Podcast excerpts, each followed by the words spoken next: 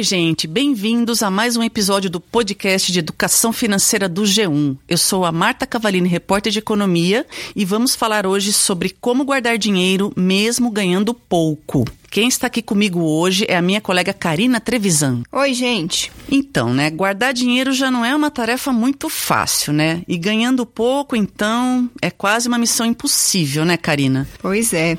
Mas como este é um podcast de educação financeira, a gente vai trazer aqui dicas para que essa missão seja cumprida. É isso mesmo. A gente sabe que todo mundo tem conta para pagar, e aí são gastos fixos do aluguel, água, luz, telefone, tem ainda gasto com supermercado, alimentação. Aí vem, Marta, escola de filho, ou a sua própria mensalidade, se você estuda. Tem gente até com pet, precisa alimentar o bichinho, ou seja, cada um tem o seu orçamento para dar conta, e aí é muita conta, né, Marta? Nossa, e como, Karina? A gente sabe que o cinto anda cada vez mais apertado, né? Tem família com gente desempregada que não consegue ajudar em casa, tem trabalhador que passou a ganhar menos porque foi esse emprego que ele conseguiu arrumar. A tarefa é árdua de manter as contas em dia. E ainda por cima fazer um pé de meia com a renda curta é complicado, né? Pois é. E se você é um dos que não conseguem guardar um pouquinho que seja todo mês, saiba que não está sozinho. Aliás, muito pelo contrário. Tem bastante gente na mesma situação que você e a gente trouxe números aqui para mostrar que essa é inclusive a realidade da maioria das pessoas. Eles são da pesquisa da Confederação Nacional de Dirigentes Logistas e do Serviço de Proteção ao Crédito, que são CNDL e SPC. Essa pesquisa mostra que 67% dos brasileiros não conseguiram guardar dinheiro em agosto, ou seja, mais da metade das pessoas não conseguem reservar nem que seja um pouquinho aí de dinheiro no mês. E se a gente considerar só as pessoas que são das classes C, D e E, ou seja, as pessoas mais pobres, aí pula para 71%. Olha quanta gente aí que não consegue guardar dinheiro. A pesquisa perguntou também por que essas pessoas não conseguiram guardar. E as razões foram renda muito baixa, imprevistos financeiros, gastos extras com reformas, tratamentos médicos e compras. E aí, gente, que veio o perigo, também foi citado perda do controle sobre os próprios gastos. É, então, a sugestão desse assunto veio do presidente executivo do Instituto Brasileiro de Planejamento e Tributação, o João Olenik. Ele defende que só com mudança de hábitos e controle rígido de gastos é possível poupar e conseguir colocar em prática aquele sonho de viajar para o exterior. Comprar um celular novo, até uma casa, né, Karina? Mas como fazer isso ganhando pouco, né? Pois é, e mesmo que pareça impossível guardar um pouquinho de dinheiro que seja, a boa notícia, gente, é que tem jeito ainda que você ganhe pouco. E é disso que a gente vai falar agora então. Vamos começar pensando no dia que você recebe recebe o seu salário.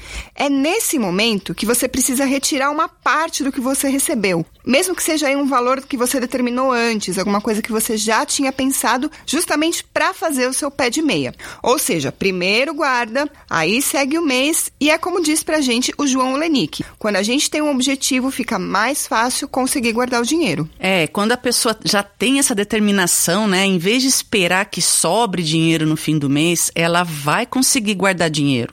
O importante é começar todos os meses, ainda que com pequenas quantias, tá? Pode ser 20, 50 reais. Se em um mês teve uma emergência e só deu para guardar 10 reais, tudo bem. O importante é que o objetivo foi alcançado. Pois é, melhor guardar pouco do que não guardar nada, né, Marta? Exatamente. Por isso mesmo, gente, não espera que o seu salário aumente para que aí sim você comece a guardar dinheiro. É importante que todos os meses a pessoa se comprometa a fazer aí um pouquinho da sua reserva financeira.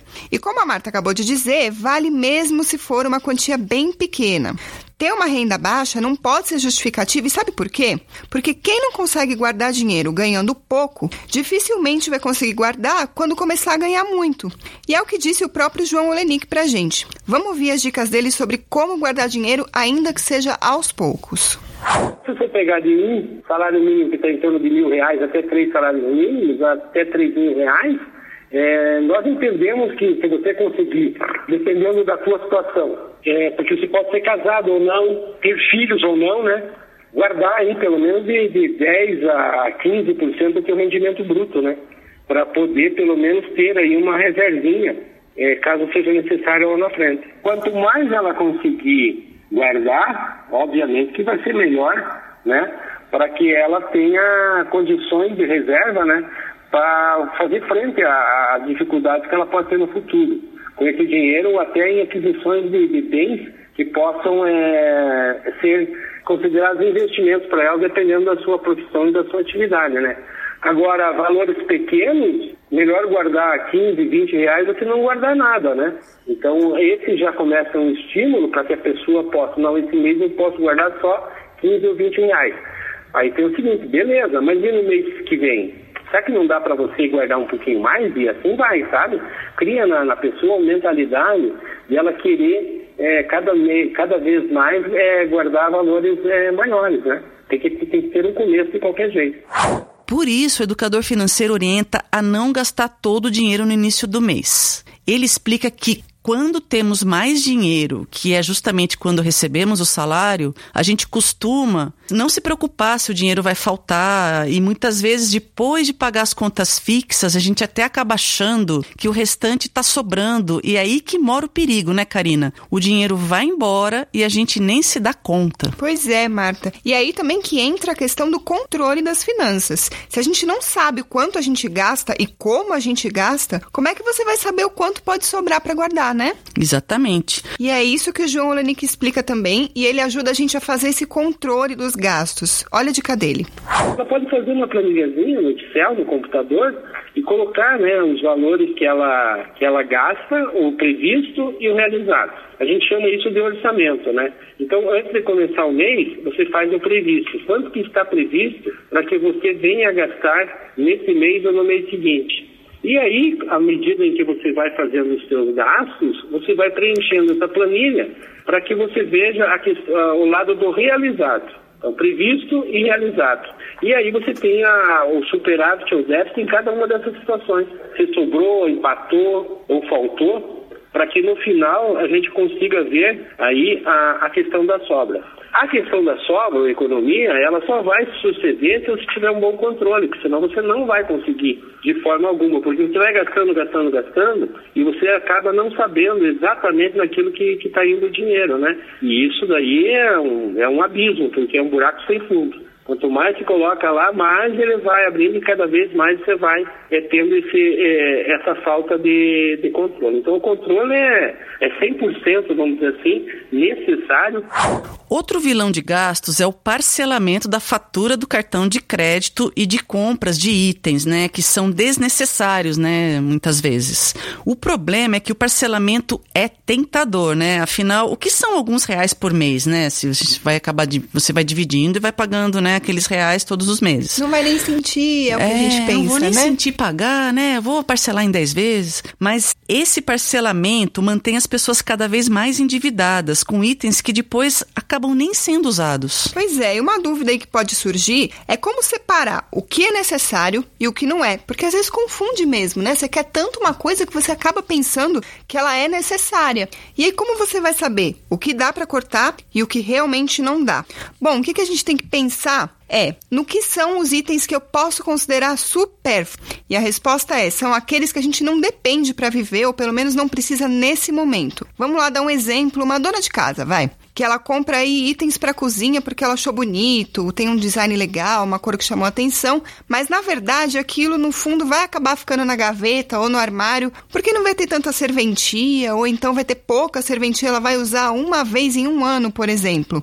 Então precisa mesmo fazer aquele gasto naquele momento? Tem até eletrodoméstico, né, que a gente compra e muitas vezes nunca vai usar, vai usar uma vez, só que ele foi parcelado em 10 vezes, por exemplo, sem juros. Você ficou arrastando aquela aquela dívida para aquele utensílio que você acabou nem utilizando tanto assim. Então a recomendação é questionar: é útil? Você vai usar com frequência, ou vai usar uma vez ou outra, ou até nenhuma, e você precisa mesmo daquilo, e se precisar, precisa ser agora. É, e tem isso também, né? As pessoas compram em liquidação simplesmente porque tá tudo barato, né? Para elas tá tudo barato. E muitas vezes nem chegam a usar. É complicado consumir por impulso, né, Karina? Isso leva a comprar itens que só vão tomar espaço em casa. E essa compra tira aquele dinheiro que vai faltar para aquele sonho que a gente falou antes, né, Karina? Pois é, Marta. Falando nisso, você acabou de falar aí sobre compras por impulso. Só gostaria de lembrar aqui, gente, a gente tem um episódio no nosso podcast justamente sobre compras por impulso para te ajudar aí a resistir ao consumo descontrolado. Se você se interessa por esse assunto, procura aqui na nossa página, é o episódio de número 19. Mas bom, voltando então ao assunto de hoje, vamos falar de outro hábito a ser combatido que é parcelar as compras do supermercado. Gente, isso vira uma bola de neve. Por quê? Supermercado costuma ser um lugar que a gente vai com frequência, né, Marta? Sim. Vamos pensar aí que você seja daqueles que faz compra todo mês. E aí o que vai acontecer? A compra desse mês, se você parcelar, no mês que vem, ela vai se acumular com a compra que você vai fazer de novo. Ou seja, você já está fazendo uma nova compra e nem terminou de pagar a do mês anterior. Então, gente, o ideal é não fazer isso e deixar o cartão de crédito mesmo para ser um aliado na hora de algum imprevisto e não na hora de você fazer as suas compras rotineiras, os seus gastos essenciais. É, a velha e boa dica é pagar à vista, né, gente? Que é uma forma de guardar dinheiro. Porque aí podemos saber até onde dá para ir com o dinheiro que a gente tem. Então, se a gente paga à vista, a gente tem um maior controle dos gastos, né, do nosso orçamento. Fica mais fácil planejar, né, e até saber quais, quais podem ser os próximos passos, né, do que a gente pode gastar. Oh, e já que a gente falou aí de compra de supermercado, tem também aquela outra dica que é fazer uma lista mesmo do que você precisa comprar e vai procurando os melhores preços. Claro, não que você não mereça fazer um agrado ou outro, afinal, você trabalhou, aquele dinheiro é seu. Mas, gente, não precisamos exagerar, né, Marta? Uhum. Vamos lembrar que você tem metas de economia, tem sonhos que você quer realizar, tem os seus projetos. Então, para que que você vai trocar os seus sonhos por itens aí que podem esperar um pouquinho mais? Sim, exatamente. Como a gente está vendo, ter o controle dos gastos ajuda a identificar possíveis torneiras abertas, tá? E, e um exemplo é não guardar as notas fiscais do supermercado. E assim você acaba não sabendo quanto foi gasto e em quais produtos você gastou seu dinheiro, né? Então, ter esse controle ajuda na hora de fazer um corte na lista de compras, por exemplo. Aí você avalia onde gasta mais, onde dá para cortar, né? Onde, de, onde é que está indo esse dinheiro pela torneira, né? Porque é costume do brasileiro dizer que sobra mês no fim do salário, né? Pois é, essa frase é bem conhecida. E bem conhecida também é a próxima dica aqui que a gente separou. Ela pode parecer até um pouco óbvia, mas não custa a gente lembrar, né? Vamos lá. Pesquisar preço sempre para comprar em locais que vendem mais barato. E aí que entra a importância da lista de compras que eu falei agora há pouco, principalmente aqueles produtos que a gente compra todos os meses. Tem também como cortar por exemplo, aquele chocolate que você compra todo dia, sabe? Depois do almoço. Ou então aquele happy hour que você vai toda semana. Então, resumindo, é mapear os gastos e cortar as extravagâncias, as coisas desnecessárias, ou aquilo que você sabe que não precisa cortar, mas pode diminuir de repente. Vamos ouvir o João Olenick sobre como controlar essas torneiras abertas. A questão da torneira aberta, você só vai conseguir fechar se você tiver controle, que senão você não vai conseguir, de forma alguma. Tá? E como que é, que é feito esse controle? Através de pesquisa é, de preços, né? E daquilo que efetivamente você está precisando, né? Você pode, por exemplo, estar precisando de alguma coisa e, e comprar é, coisas que, além daquilo que você precisa, coisas que são supérfluas, e que você realmente não precisava ter. Então, o que, que você faz dentro de, de, dessa questão das torneiras abertas? Verificar, eu acho que tinha que fazer um, um esquadrinhamento dos seus gastos, né? E verificar no que está indo o seu dinheiro e no que, que você está gastando. E aí, do outro lado, colocar o que efetivamente você precisa para viver. E, inclusive, colocar aí a questão da, da, da, extravagância, vamos dizer assim, que é aquela coisinha a mais que todo mundo compra, né? A questão do lazer também, que é super necessário, porque a pessoa tem que ter um lazer, senão ela acaba tendo problemas até de estresse, né?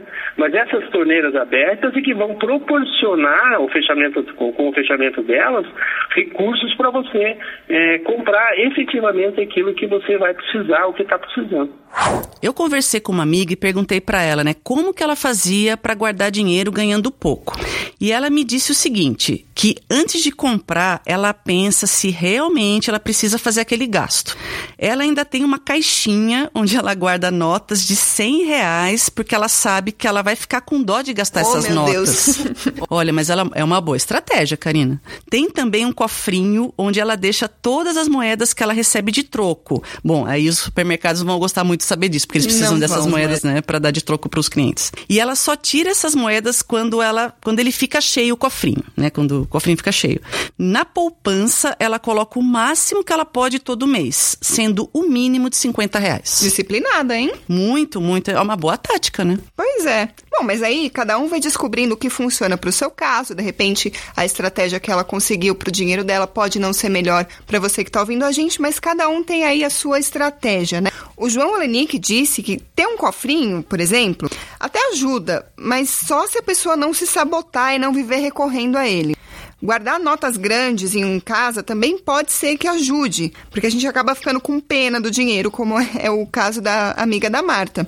Bom, aí sobre a parte dos investimentos, o nosso especialista diz que tem várias opções além da poupança, mas o importante é, antes de você investir, você pensar em qual o seu propósito. Porque aí você consegue definir de maneira é, mais apropriada, né, qual é a melhor forma de guardar o seu dinheiro. É, gente, e a família é muito importante nesse processo todo, tá? Porque se tem um objetivo coletivo, por exemplo, como uma viagem, né, enfim, é importante que todos se envolvam e ajudem né, nesse corte de gastos, né? Porque cada vez mais que investimos o dinheiro em coisas que não são prioridade, a gente acaba se afastando dos objetivos, né? E é importante identificar se há algum sabotador na família que não está ajudando a economizar para aquele objetivo. Vamos ouvir agora as dicas do Olenik sobre os gastos em família.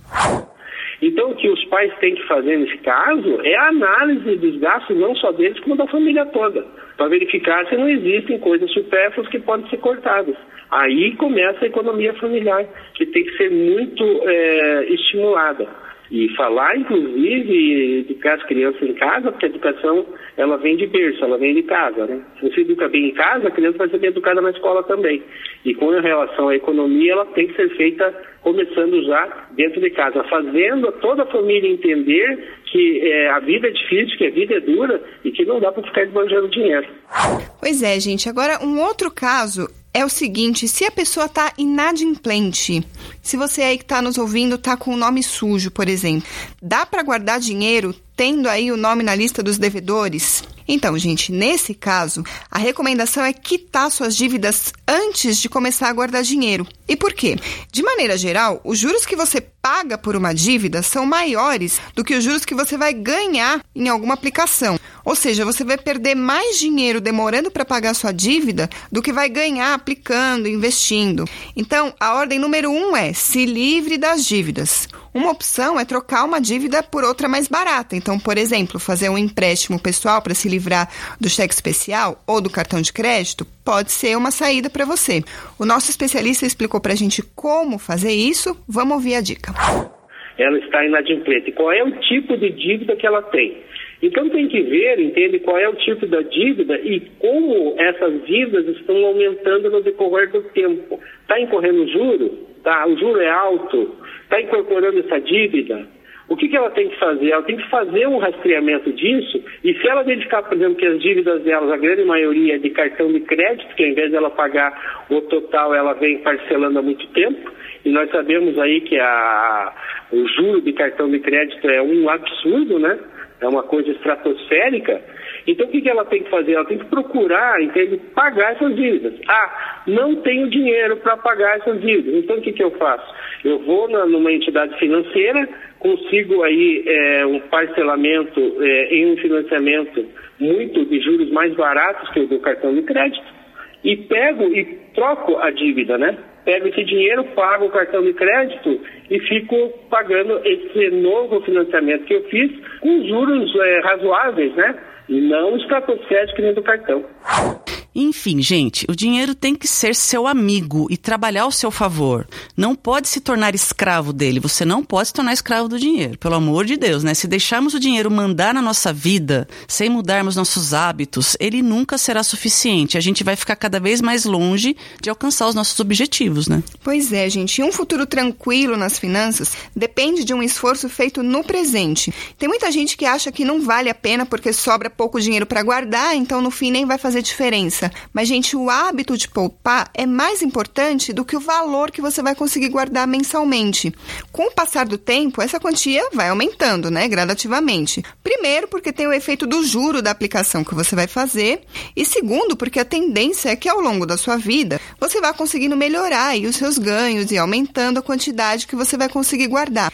E aí lá na frente, com certeza você vai ver a diferença que vai ter feito conseguir guardar um pouquinho que seja todo mês. E por hoje é só, gente. A gente espera que você tenha gostado das dicas, né, de como economizar mesmo ganhando pouco, né, Karina? Pois é, e espero ter te ajudado também, né, a conseguir começar aí a guardar o seu dinheiro. A gente lembra que toda semana tem assunto novo aqui no nosso podcast. A gente se encontra na próxima então. Tchau. Tchau.